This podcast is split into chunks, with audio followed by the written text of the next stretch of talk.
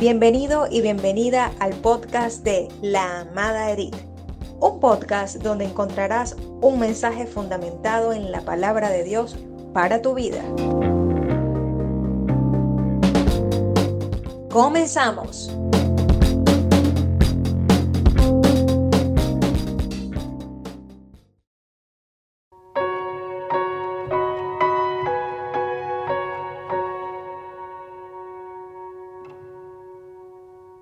Bendiciones.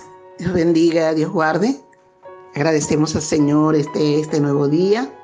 Y desde aquí, desde el Centro Misionero de Formación Integral, Don Divino Turmero, para todo el mundo, le habla el apóstol Eddie García, específicamente en el día miércoles a todos los empresarios, empresarias y emprendedores.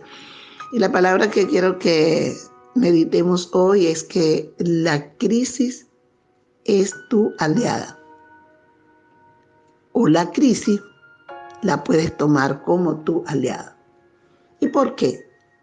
Porque en el momento que hay crisis, que hay caos, que se ve todo desordenado, que se ve eh, todo en una situación eh, negativa, tú puedes hacer un alto para reorganizarte, replanificar reestructurar, pero tomando en cuenta lo que habías hecho hasta el momento en que consideras que llegó la crisis.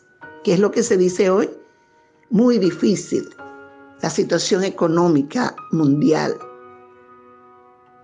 ¿Cómo se va a, a recuperar? ¿Cómo se va a reorganizar?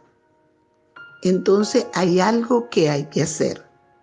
Pero va a ser tu aliada la crisis porque te vas a dar cuenta lo que habías hecho y lo que habías logrado en medio de mantenerte como una empresaria o mantenerte como un emprendedor que sabe que puede hacer algo. Porque lo primero que debes de tener es tener confianza que si puedes hacer algo.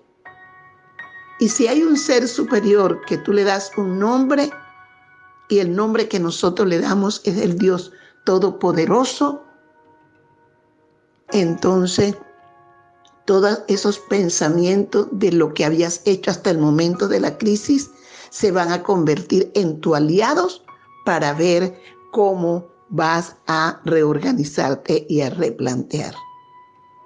Si lo que estabas haciendo antes de que llegara la crisis. Era bueno, era, era satisfactorio para ti, entonces al replantearte, a reorganizarte, a al reestructurar, lo vas a hacer pensando en lo bueno que estabas haciendo, pero ahora todo lo que vas a hacer es para lograr lo mejor de lo que vas a hacer. Por eso, la crisis es tu aliada para salir de lo mejor, de lo mejor a lo extraordinario.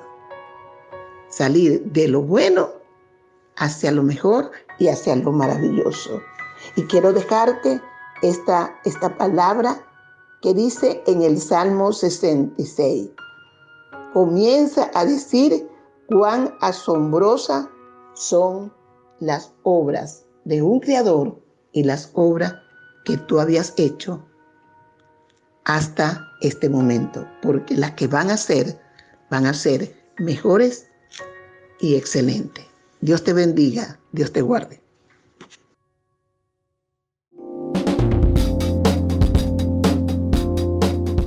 Gracias por acompañarnos. Si te ha gustado el contenido de La Amada Edith, compártelo y no te pierdas ningún capítulo todos los lunes, miércoles y viernes. Hasta la próxima.